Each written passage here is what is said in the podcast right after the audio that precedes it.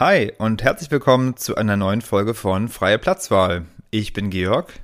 Und ich bin Sabrina und wir beide haben vor gefühlt Urzeiten mal zusammen Filmwissenschaften studiert und treffen uns mehr oder weniger regelmäßig hier, um für euch über Filme zu reden, die wir für relevant und besprechenswert halten. Heute geht es um einen kleinen, aber feinen Film, der es leider aufgrund der Pandemie letztes Jahr nicht in die Kinos geschafft hat. Er lief aber auf der Berlinale 2020 und war mir damals schon aufgefallen. Ich habe es dann aber leider nicht geschafft, den mir dort anzuschauen. Umso begeisterter war ich, dass ich, dass man ihn jetzt eben auf Video on Demand schauen kann, also irgendwie für kleines Geld bei iTunes zu leihen zum Beispiel. Und ähm, es geht um The Assistant.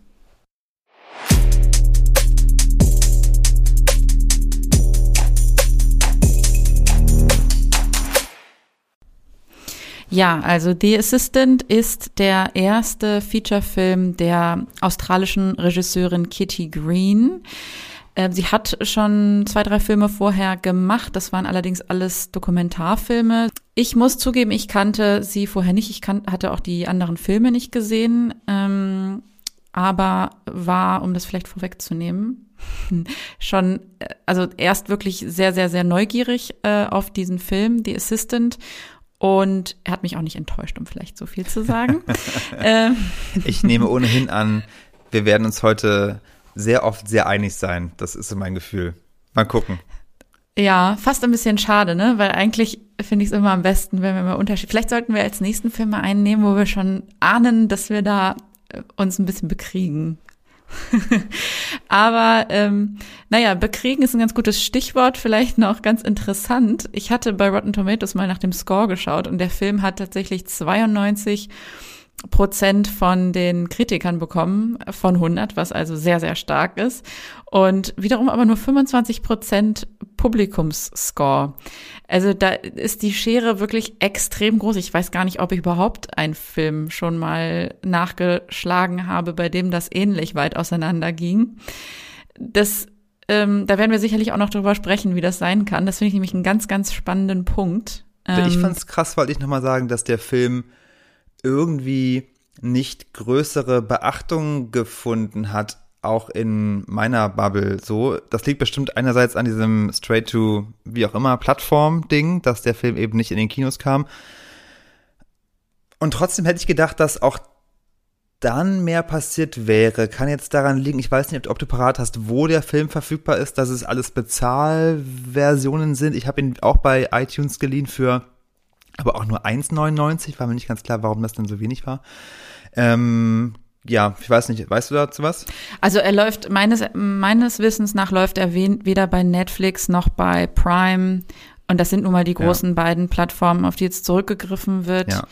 Und ich glaube, wenn dann, es ist ja auch wirklich ein, eine, es ist ein relativ unbekannter Cast, äh, eine unbekannte Regisseurin, wenn da jetzt nicht groß irgendwie marketingmäßig was gepusht wird, dann ähm, finde ich das jetzt ehrlich gesagt auch wenig überraschend, dass der nicht stärker besprochen wurde, so in unserer Blase. Aber das machen wir ja jetzt. Dafür ähm, sind wir. Nee, ich finde es wirklich, ich finde es wirklich gut, dass, dass wir, dass wir diesen Film jetzt gewählt haben. Ähm, weil ich, ja, ich finde, es lohnt sich darüber zu sprechen und vielleicht wird ja der ein oder andere zumindest über uns auf den Film aufmerksam.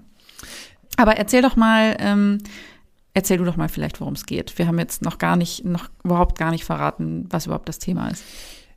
Ja, mache ich gerne. Ich bin normalerweise ja nicht so der allerbeste ähm, Plot-Zusammenfasser, hat die Erfahrung gezeigt. Ähm, auch wenn ich mich vorbereite, ich glaube, in diesem Fall bekomme ich es aber ganz gut hin. Wenn ich du meinst, weil du dann immer, weil du dann immer versuchst, also eigentlich so in groben Zügen. Also, und dann geht er durch die Tür. Dann aber geht er wieder zurück. Und danach will ich nicht, nicht mehr verraten. In wenigen Sätzen. Go. ähm, also ich würde sagen, diesmal haben wir es zu tun mit ähm, eigentlich eine Art, also es ist ein Drama, aber es ist irgendwie auch vielmehr Porträt einer Arbeitskultur, in der belästige und patriarchale Machtstrukturen im Büroalltag im Fokus stehen. Ähm, entstanden im Zuge der MeToo-Bewegung. Darauf kommen wir auch auf jeden Fall zu sprechen. Was sehen wir? Wir sehen ein Film, der letztlich ganz banal dem Büroalltag einer jungen Frau folgt. Sie heißt Jane, wird gespielt von Julia Garner. Ich kannte sie aus Ozark. Ich weiß nicht, ob du noch weit, kennst du sie noch woanders her? Also ich würde auch behaupten, dass sie in Ozark ihre größte Rolle hat und auch aktuellste Rolle. Ähm, aber sie ist auch bekannt aus Electric Children, das ist ein Indie-Film aus den ah, doch, 2012 genau. oder so. Sie hat in Martha Marcy May Marlene eine kleinere Rolle gespielt. Sie hat in The Americans auch eine Nebenrolle oder eine wiederkehrende Rolle gespielt. Aber ähm, ja, ich glaube, Ozark ist schon auch ihre, ihre größte ja. Rolle. Genau, Julia Garner, die Rolle Jane ähm, will ihr Glück in der Filmbranche versuchen, würde ich mal gerade sagen, und heuert dafür in einer offenbar sehr renommierten Filmagentur in New York als Assistentin an. Und was wir dann sehen, ist, dass sie im Laufe des Films mit einer Vielzahl von mehr oder weniger offen ausgetragenen Missbrauchsmustern und Machtdemonstrationen ihrer Kollegen ausgesetzt ist, wie einem Chef, der offenbar in patriarchaler Art die Arbeitskultur prägt. Und das ist es im Prinzip auch das, was wir sehen. Wir sehen das vielleicht noch ganz interessant, alles an einem Tag. Das heißt, der Film beginnt, wie sie morgens zur Arbeit geht, noch im Dunkeln und endet damit, dass sie das Büro abends verlässt. Und dazwischen spielt sich so viel so wenig ab und dann auch wieder so viel, dass äh, eigentlich äh, ein ganzes Sittengemälde, würde ich sagen, dieser Welt gezeichnet mhm. wird. Ja, also wenn man es ganz plakativ und in einem Satz ausdrücken will, könnte man auch sagen, es ist der erste MeToo-Film. Okay, das ist noch kürzer als das, was ich gemacht habe. Ich habe einfach noch versucht, dich zu toppen. Also es ist in so, es Wort, geht um Harvey Weinstein. Es geht um Harvey Weinstein, ohne dass es um Harvey genau, Weinstein geht. Letztlich ist es das, ja.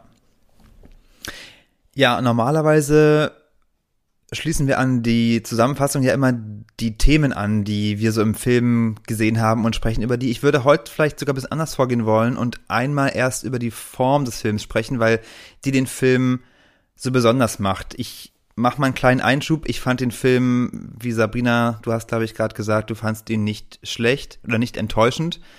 Ähm, der Film ist großartig. Der Film ist ganz grandios. Er hat auf meiner auf meiner persönlichen, nee, also auf einer äh, Sterneskala, wo fünf das meiste ist, auf jeden Fall die fünf, die vollen fünf verdient aus meiner Sicht. Ähm, da habe ich einen Volltreffer gelandet in meiner Empfehlung, das freut mich sehr. Ja, also ich fand es wirklich ganz beeindruckend.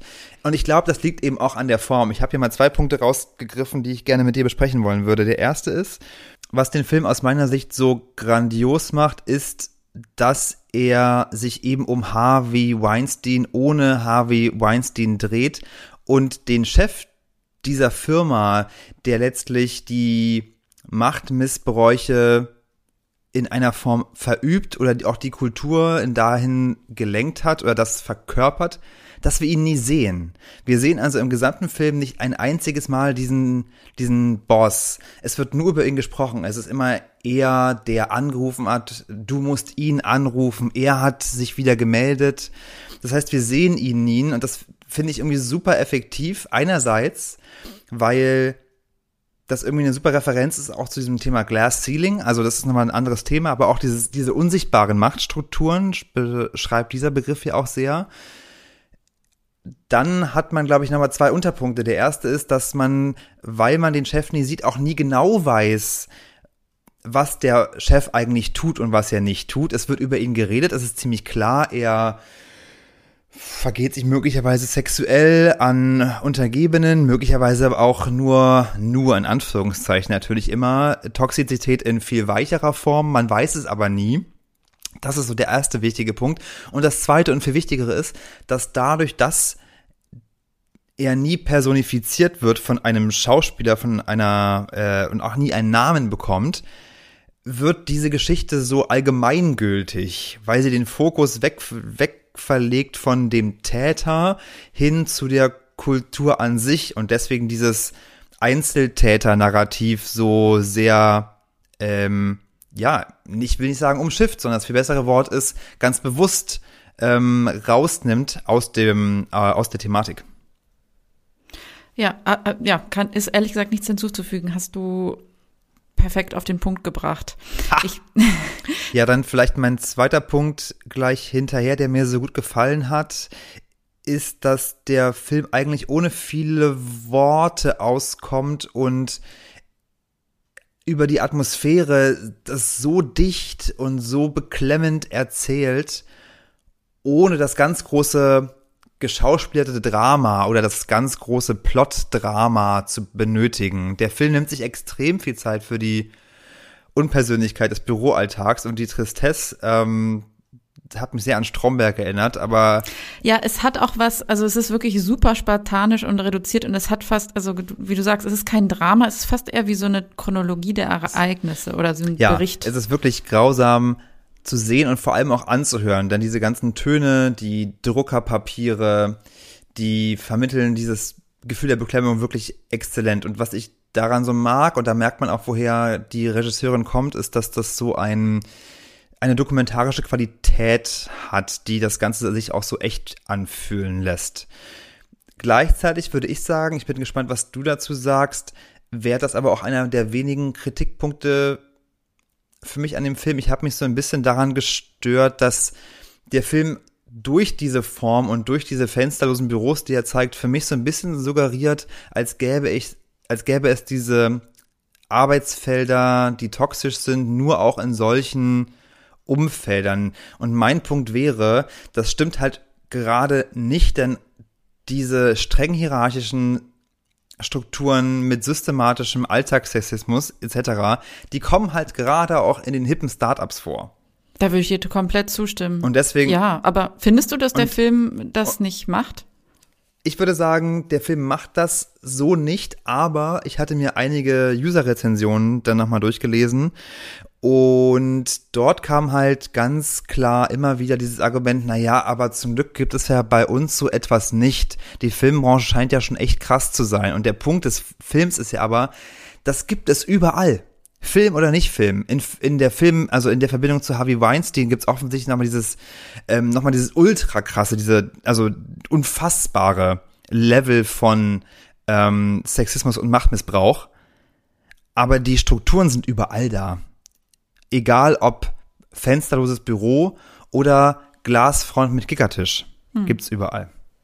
Ich würde aber sagen, das ist kein Problem des Films, sondern ein Problem der Rezipienten. Also der Film lässt sich durchaus auch, und es war auch ein Gedanke, den ich hatte, so lesen, dass man, dass man sagt, äh, ja, also klar, äh, Filmbranche Katastrophe, aber letztendlich ist diese, diese toxische Atmosphäre lässt sich überall finden.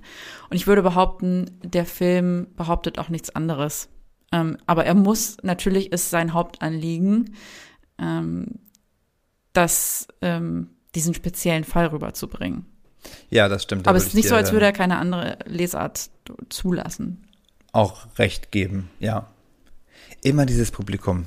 Ja, du hast schon sind, recht. Also, die checken es einfach nicht. Nein, Quatsch. Ich würde, also ich würde auch mal dahingestellt lassen, ob das jetzt wirklich der Großteil der Zuschauer ist, der oder der ZuschauerInnen ist, äh, der oder die das so sehen. Also ich habe, wo habe ich das denn? Ich habe irgendwo auch Kommentare gelesen.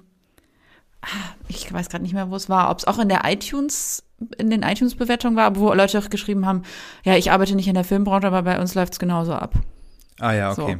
Also ich glaube, die Reaktion okay. gibt's halt auch. Ja. Aber da sind wir ja eigentlich schon mitten in einem, im nächsten Themenkomplex ähm, der Themen. also der Themen, die im Film behandelt werden. Ja, ich kann da vielleicht mal gleich anschließen, weil äh, als ich so die Kritik studierte, weil mich natürlich brennend interessiert hat, wie man den Film mit 25 Prozent bewerten kann. Der Großteil der renommierten Rotten Tomatoes Kritiker scheint zu finden, dass dieser Film einerseits sehr langsam erzählt ist, okay, soweit so bekannt und schnarchig langweilig. Andererseits hört man halt oder liest man ganz oft das Thema, ja, das ist ja nur alter Wein in neuen Schläuchen, wie offensichtlich, das haben wir doch alles schon mal gesehen. Warum muss denn das nochmal erzählt haben? Erzählt werden? Was sagst du dazu? Da würde ich dazu zwei Dinge sagen. Also erstens ähm, kann ich nicht nachvollziehen, weil es ist der erste tatsächlich Film seiner Art, Spielfilm seiner Art über die Causa Weinstein. Also insofern ist das schon mal ein Gegenargument für, äh, hat man alles schon mal gesehen.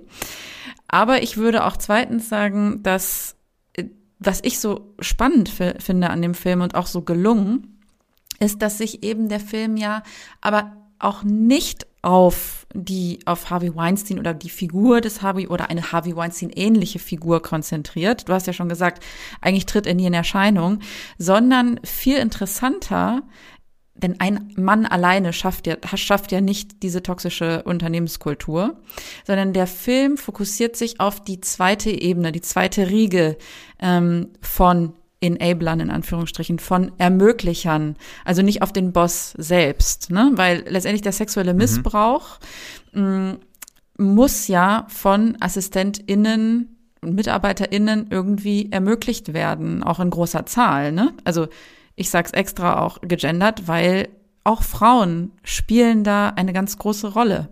Ja.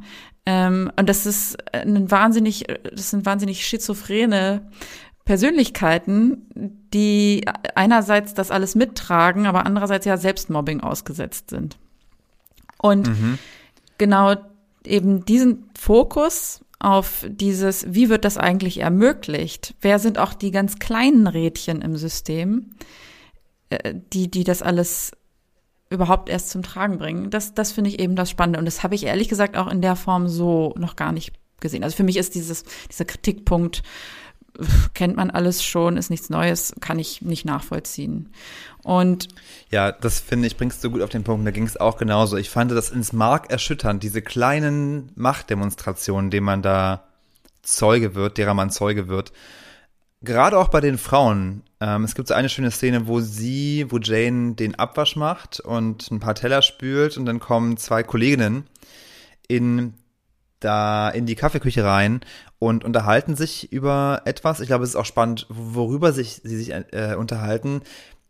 Viel interessanter fand ich dann aber tatsächlich, dass sie ihre Kaffeetassen einfach kommentarlos so Jane überlassen, aber auch nicht mal nicht zuschieben, sondern einfach ihre getrunkenen Kaffeetassen dann so stehen lassen und ganz selbstverständlich aus dem Raum gehen und Jane sich dann halt dafür entscheidet, die Kaffeetassen zu nehmen und sie auch noch sauber mhm. zu machen. Also das ist so beiläufig, so so gelernt und auch so subtil dann. Mhm. Ja, und aber die schlimmste, also wirklich schlimmste im Sinne von hat mich echt ganz schön mitgenommen. Szene im ganzen Film ist dieses Gespräch mit HR, also mit der Personalabteilung. Ah ja, brillant. Mhm. Irgendwann im Laufe nämlich dieses Arbeitstages merkt man, also äh, Julia Garner bzw. Jane ist noch nicht lange dabei, das weiß man, ich glaube, sie ist jetzt fünf Wochen oder so da und es ist so, ich glaube, der Film wird auch, ähm, also sucht sich sozusagen diesen Tag aus, um die Ereignisse zu darzustellen, weil es darum, weil es so ein bisschen einen Wendepunkt markiert ähm, und sie so langsam so immer mehr sich Bahn bricht, äh, was, was, was läuft hier eigentlich ab?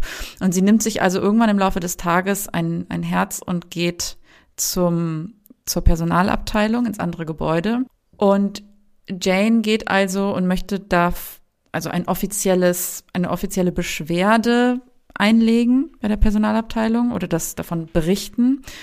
Und der Personaler, also übrigens gespielt von Matthew McFadden, absolut brillant. Also brillant, weil es einem einfach so kalt über den Rücken läuft. Also schon, wenn ich nur dran denke. Also ein Personaler, der erst irgendwie so Verständnis vorheuchelt und auch sagt, hey, hier, hey, du bist im Safe Space und so, ne? Und wo aber diese Fassade dann nach und nach bröckelt und du merkst, nee, dieser Mann ist überhaupt nicht Anwalt der MitarbeiterInnen oder Angestellten dieses, dieses Unternehmens, sondern der spielt einen integralen Part darin, Menschen zum Schweigen zu bringen. Ja, und da sind mhm. wir wieder bei dem Thema, wer sind eigentlich die kleinen Rädchen, die das Ganze am Laufen halten äh, für den Big Boss? Und das ist auch ganz klar so jemand wie er. Also er spielt absolute Psychospielchen in diesem Gespräch. Also ich finde es wirklich schwer, schwer zu sehen, ne? wie er erst irgendwie ihr Worte im Mund umdreht, dann ihr wieder schmeichelt, um ihr gleich darauf zu drohen. Dann unterstellt er ihr Neid, ist auch so ein Klassiker natürlich unter Frauen. Du bist doch jetzt nur, du beschwerst dich doch jetzt, äh, ist auch ein Vorwand, weil eigentlich bist du nur neidisch, dass jetzt eine neue Assistentin da ist, die vielleicht beliebter ist, ja, dann stellt er ihr ähm, wiederum eine Karriere in Aussicht, so von wegen, hey, du hast hier noch so eine tolle Zukunft ähm, äh, vor dir, willst du die wirklich wegschmeißen? Er lässt sie undankbar erscheinen dafür, dass sie so viel bekommt. Ja, so viele Leute wollen diesen Job und, und du hast ihn. Und ähm, er schafft es auch, ihre Aussagen als absolut trivial darzustellen. Also so wie er das darstellt, er nimmt sich, äh, also wie gesagt, er dreht ihr Worte im, im Mund um und sagt, also eigentlich bist du nur hier, weil du einen Ohrring gefunden hast. Ja, genau. Er hat und dieses, weil du eifersüchtig genau. bist auf eine neue Assistentin. Und ich glaube, man, und da ist ja eh schon ein Machtgefälle da. Und natürlich ist dann eine junge, frisch aus der Uni gestartete neue Arbeitskraft nicht souverän genug, um sich dem zu entziehen. Also es ist so klassisches Gaslighting, ehrlich gesagt. Ne? Und ähm, auch eine letzte Sache zu diesem, zu dieser Szene. Was mir besonders im Gedächtnis geblieben ist, ist der Abschiedssatz, in Anführungsstrichen, den er dann sagt, wo sie schon halb aus der Tür raus ist nachdem ihr, ihr sie quasi komplett gebrainwashed hat und sie rausgeht mit dem Gefühl, ich habe total übertrieben und ich bin super undankbar, überhaupt hier hingekommen zu sein, sagt er dann, ach so, by the way, you don't have anything to worry about, you're not his type. Ja, es ist und so in diesem, krass. So in krass. diesem Satz steckt so viel drin. Also erstens, es ist ja das Eingeständnis, dass er die ganze Zeit während des gesamten Gesprächs genau gewusst hat, worum es geht und dass es alles eine Farce war. Ja. Zweitens ist es natürlich einfach auch eine klassische Art der Weiterverbreitung von, von Sexismus, von Unterdrückung, von patriarchalen Strukturen, also dieses Harassment, auch nach dem Äußeren bewertet zu werden. Und das ist drittens auch einfach eine Beleidigung, ne? weil es ist offensichtlich, dass das You're not his type auch noch dazu auch noch total abfällig dahingesagt wird. Also eine fantastische Szene, so schrecklich sie auch ist. Ähm, ja, die das, glaube ich, sehr gut illustriert, was wir meinen. Ja, danke für diese kleine Tour de Force, ähm, diesen Ausflug. Ja, ich finde, du hast es sehr treffend beschrieben. Du hast zwischendurch gesagt, dass er, dass er Psychospielchen spiele. Das bringt mich ein bisschen zu meinem letzten großen Punkt, den ich vielleicht noch ansprechen wollen würde. Das kann man so sehen. Ich würde andererseits vielleicht sogar sagen oder hinzufügen wollen. Ich glaube, ganz oft sind diese Spielchen internalisiert und werden gar nicht mehr als Spielchen bewusst eingesetzt, sondern sind so tief drin in den Machtstrukturen von Unternehmen und patriarchalen Strukturen, dass die Akteure sich ihrer nicht mal mehr so richtig bewusst sind. Und den Punkt, den ich machen möchte, ist, dass der Film natürlich einer ist, der sich vor allem mit MeToo beschäftigt, aber letztlich weit darüber hinausweist und so viel aussagt über Arbeitskultur im ganz Allgemeinen. Ich war vorhin bei dem Punkt, Zitat, sowas gäbe es bei uns nicht. Und da würde ich immer sagen, doch, das gibt es ganz oft nur in anderer Form. Diese Kleinkriege, die geführt werden, diese Strukturen, die so drin sind, die männlichen Kollegen, die Frauen, die für den Chef arbeiten, diese Kultur von First in, last out. Also sie kommt zuerst, sie geht zuletzt. Denn nur wer wirklich was leistet, der darf auch aufsteigen. Die Assistenten machen die Drecksarbeit. Sie macht den Kaffee, sie macht die Kopierpapiere, sie muss die Frau anrufen, während er sich mit einer Praktikantin vergnügt. Dieses Push and Pull hattest du, glaube ich, auch gesagt. Dieses Thema von erst wird jemand irgendwie gedemütigt, angeschrien am Telefon, entschuldigt sich dafür. Danach dieses Thema nee, du bist meine wichtigste Mitarbeiterin. Der Taxifahrer übermittelt auch einmal der Jane, dass der Chef gesagt habe, sie sei so smart, woraufhin sie irgendwie auch total mit bemitleidenswerterweise dann aber auch nicht gerührt, aber davon so ergriffen ist, dass sie ein Lob von ihm erfährt. Mhm. Das sind die ganzen Strukturen, die finden sich in allen Workforces, englisches mhm. Wort, in allen Arbeitsplätzen über die gesamte Welt. Und ich habe sowas noch nicht erlebt in dieser Radikalität. Und die Ansätze davon, ey, da kann ich äh, berichten noch und nöcher. Das wird dir vermutlich nicht anders gehen. Total. Und ich glaube, entscheidend ist auch, dass es eben nicht den einen schlimmen Zwischenfall gibt, so das, den einen Eklat oder ne, den einen Fehler, den man macht und für den man bestraft wird, sondern vielmehr es ist ein, dass alle MitarbeiterInnen in so einem Zustand konstanter Angst äh, und umgeben von Mikroaggressionen gehalten werden. Ja. Ne? Und ähm, schlimm finde ich auch eben, wie unsolidarisch die, die Angestellten dann untereinander sind. Also ganz, ganz furchtbar sind ja auch diese beiden Männer, die mit ihr im Büro sitzen, die wahrscheinlich von ihren Chefs wieder genauso oder Chefs oder Chefinnen genauso schlecht behandelt werden. Ja. Und es dann aber auch wiederum nicht abfedern, sondern genauso nach unten dann treten. Und ich glaube, der einzige Moment, in dem dann so ein Funken von Solidarität äh, oder Schulterschluss stattfindet oder echte Mentoring ist dann, wo sie diese, wenn sie diese Mea Culpa Mails schreiben muss. Also sie hat ja auch irgendwie gar, kein, gar keinen Kontakt zu diesem Big Boss, aber äh, muss dann sich zweimal, also und, und dann merkt man auch, wie internalisiert das Ganze ist. Ne? Also, dass es so ganz klar ist, sie muss jetzt diese Mail schreiben. Und dann kommen die zwei dazu und sagen, nee, du musst das so und so formulieren. Ja, und dann, und dann, genau, dann sitzen sie so zusammen um den Rechner und formulieren die perfekte Entschuldigung. Ja. Also auch wie absurd überhaupt dass es anscheinend so klar ist, dass das jetzt passieren muss. Ne? Genau. Absolut. Okay. Abschließend für diese Folge vielleicht passenderweise nochmal kurz aufgegriffen das Ende des Films. Wie hast du das denn verstanden? Ja, ich hatte ja schon an vorhergehender Stelle gesagt, sie ist circa fünf Wochen da. Das ist also ein entscheidender Zeitraum deswegen, weil es ist, glaube ich, so ungefähr so die, die, die Zeit, die man braucht, um in so einen Job reinzukommen, um so ein bisschen zu verstehen, wie alles funktioniert.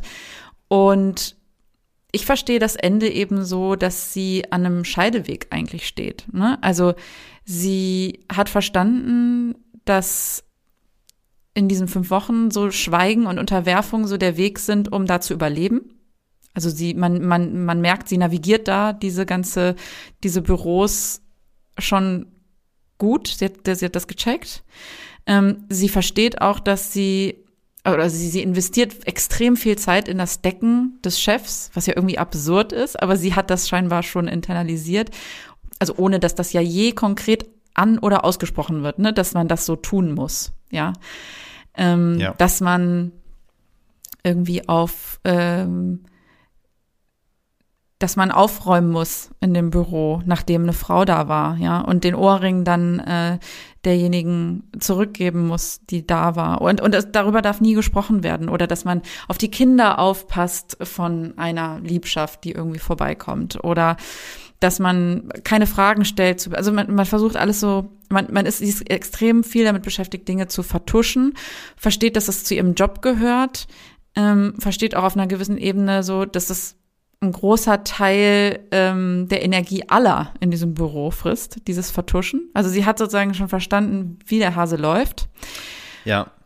Eigentlich, äh, eigentlich entsteht daraus die Wertschöpfung in dem Büro, dass die Leute dafür da sind, die Dinge zu vertuschen, Exakt. die der Chef getan hat. Das ist eigentlich eine schöne Art der Wertschöpfung, die Pervertierung. Aber jetzt ist eben die Frage, wie geht es danach jetzt weiter? Also wird sie sich jetzt wehren? Und ihre Karriere riskieren? Oder wird sie sich entscheiden, den Weg weiter zu gehen und mit, letztlich zur Mitläuferin und genauso zu einem Rädchen in dieser ganzen Maschinerie zu werden, der das Ganze supportet? Ja, und der Film, der löst das im Endeffekt nicht auf, sondern ja. wir sehen sie sozusagen, wie sie dann alleine mit dieser Entscheidung, weil das Letzte, was sie tut, ist dann nach der Arbeit sich noch irgendwie, weiß was ich, mitten in der Nacht ähm, noch irgendwie ein Sandwich zu holen und das äh, Mutterseelen allein zu essen und mit ihrem Vater zu telefonieren, dessen Geburtstag sie auch noch vergessen hatte, weil sie ja nichts anderes macht als arbeiten, mit dem sie aber auch nicht darüber reden kann in dem Moment. Das heißt, sie ist völlig alleine mit dieser Situation. Und ja, ich verstehe das Ende so, dass sie jetzt diese Entscheidung mit sich rumträgt. Ähm, welchen, welche Abgabelung soll es ja. sein? Ich fand das Ende, glaube ich, deswegen auch so gelungen, weil es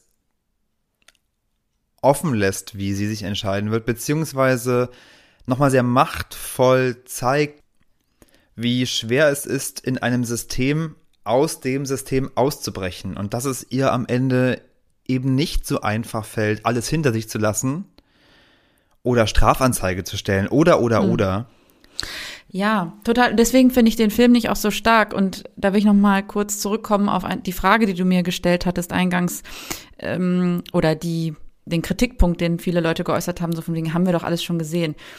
Da fallen einem nämlich vielleicht so Filme ein wie Bombshell. Ich weiß nicht, ob du den geschaut hast. Da geht's ja um letztlich wahre Begebenheiten, also um auch so eine toxische Arbeitskultur äh, bei Fox News oder in den letztlich in den Medienhäusern von, von Rupert Murdoch. Ja. Ähm, Megan Kelly unter anderem ist eben eine, die damals ähm, ja sich gewehrt hat mit zwei anderen und ähm, ja erfolgreich quasi also also auch ähm, legale Schritte eingeleitet hat. Und insofern, also gibt, gibt es schon natürlich zwar Filme, die sich irgendwie damit beschäftigt haben, aber auch hier wieder, ähm, wir haben noch nicht, also ja, das ist so eine Bombshell fand ich jetzt eh nicht so überzeugend, muss ich dazu sagen, auch wenn das sicherlich eine, also spannende, wahre Begebenheiten sind. Aber hier geht es eben nicht um das große Feuerwerk, was gezündet wird, um die ähm, Frauen, die sich erfolgreich wehren. Ich meine, es ist toll, wenn sich Frauen erfolgreich wehren. Aber Es ist total leider, schwer, sich zu wehren. Das ist der ist, Punkt. leider ist es ist die Realität, dass es so schwer ist, dagegen anzukommen, weil nicht jeder oder jede ist Megan Kelly. Ja. Ja, auch sie hat, ich, um Gottes Willen, die hat, glaube ich, auch einen absoluten Horrorweg hinter sich. Aber nicht, also die meisten sind eben wie Jane. Die haben null Macht, die stehen in der Nahrungskette ganz, ganz unten. Die haben auch nicht genug Erfahrung oder genug soziale Kontakte oder Netzwerk auch, um oder Arbeitserfahrung, um um das überhaupt richtig einordnen zu können und stellen sich selbst in Frage, bevor sie den Arbeitsplatz in Frage stellen. Und das ist eine total ein ganz reales Problem, was man auch nicht belächeln darf. Ja. So von wegen, ja, warum macht sie denn nichts? Ja. Ne? Und deswegen finde ich diesen Film auch so wichtig. Ganz genau. Ähm, ein gutes Schlusswort, glaube ich, für unsere Analyse heute. Was bleibt neben dem guten Film ist natürlich, wie immer, unsere Rubrik der Filmsnack. Ich habe so ein bisschen das Gefühl, es könnte Zeit sein für eine neue Rubrik bald, aber heute bin ich nochmal dran. Ich wollte gerade sagen, du nutzt das jetzt nicht, um dich zu drücken von deiner Filmsnack-Aufgabe. Niemals, niemals, niemals. Ich bin immer bestens vorbereitet. Ich habe überlegt, was ich gegessen habe. Es ist tatsächlich, insofern drücke ich mich vielleicht doch, es ist kein richtiger Snack, aber es ist grandios. Ich habe nämlich dabei Obst gegessen, aber nicht irgendein Obst, sondern das beste Obst aller Zeiten. Und ich frage mich, wieso isst man Was dieses ist? Obst nicht viel öfter? Es handelt sich um Maracuja. Kaufst du das manchmal? Wie lustig, dass du das gerade sagst, weil ich war neulich erst, ich hab, wen habe ich denn neulich so, ein, so eine Passionsfrucht aufschneiden und auslöffeln sehen? Ja. Irgendjemanden. Es könnte ich gewesen sein. Es ist einfach die beste Frucht. Es ist so krass. Man kauft sie nie. Sie kostet auch, sie kostet so ein bisschen was. Also so ein, so ein kleines, lilanes Etwas kostet 1,20 Euro oder so. Und es versetzt mich aber, und deswegen ist es vor allem vielleicht auch ein Thema für mich, halt total in meine Kindheit, in die Zeit des Multivitaminsafts zurück. Denn Maracuja, es war mir gar nicht klar, aber ich glaube, es ist auch nicht die Hauptzutat des Multisafts, aber es ist der Hauptgeschmack, weil es einfach so extrem intensiv ist. Und dann schneidet man das auf und es sind im Grunde auch nur so zwei, drei Löffel von diesen im Grunde irgendwie auch zwar super ästhetisch aussehenden, aber relativ glitschigen Kernen, die so ummantelt sind mit Fruchtfleisch. Aber es ist einfach so lecker. Also die Maracuja ist auf jeden Fall die Göttin der Früchte. Also vom Start weg. Ich kann es nur empfehlen. Ja, also quasi die Erwachsenenversion des Multisafts finde ich gut. Nee, ich, Ja. äh, ich stimme dir total zu. Ich finde auch, ich finde auch Maracuja super, super lecker. Ich habe es einfach nur noch nie pur gegessen. Ich habe schon oft damit Desserts gemacht. Ja. So, also erst neulich habe ich zum Beispiel Eis mal selber gemacht. Das war so Kokoseis und dann da drauf so eine drauf. so ein Topping aus aus Maracuja und Litchis. Ja, ganz ja, wichtiger Tipp. Richtig lecker. Die Schrumpeligen sind die guten. Die glatten sehen schöner aus, aber nicht nehmen. Das stimmt, die die, müssen ein bisschen schrumpelig sein. Genau. Hm. Mhm. Ja, mein Filmsnack. Ja, das äh, finde ich ziemlich gut, muss ich sagen. Das werde ich direkt mal ausprobieren. I like.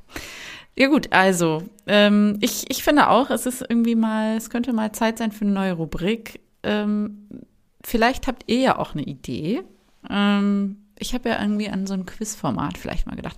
Aber oh. wir gehen die Fragen vielleicht mal nach außen. Also wenn jemand ähm, guten, gute Inspiration für uns hat oder Wünsche, dann äh, schreibt uns das doch gerne. Also nicht nur bezüglich der Rubrik natürlich, sondern auch ähm, sonstiges Feedback ist herzlich willkommen. Äh, schreibt uns an freieplatzwahlpodcast at gmail.com. Wir freuen uns über Post und freuen uns, dass ihr zugehört habt und sagen bis zum nächsten Mal. Bis zum nächsten Mal, macht's gut. Tschüss.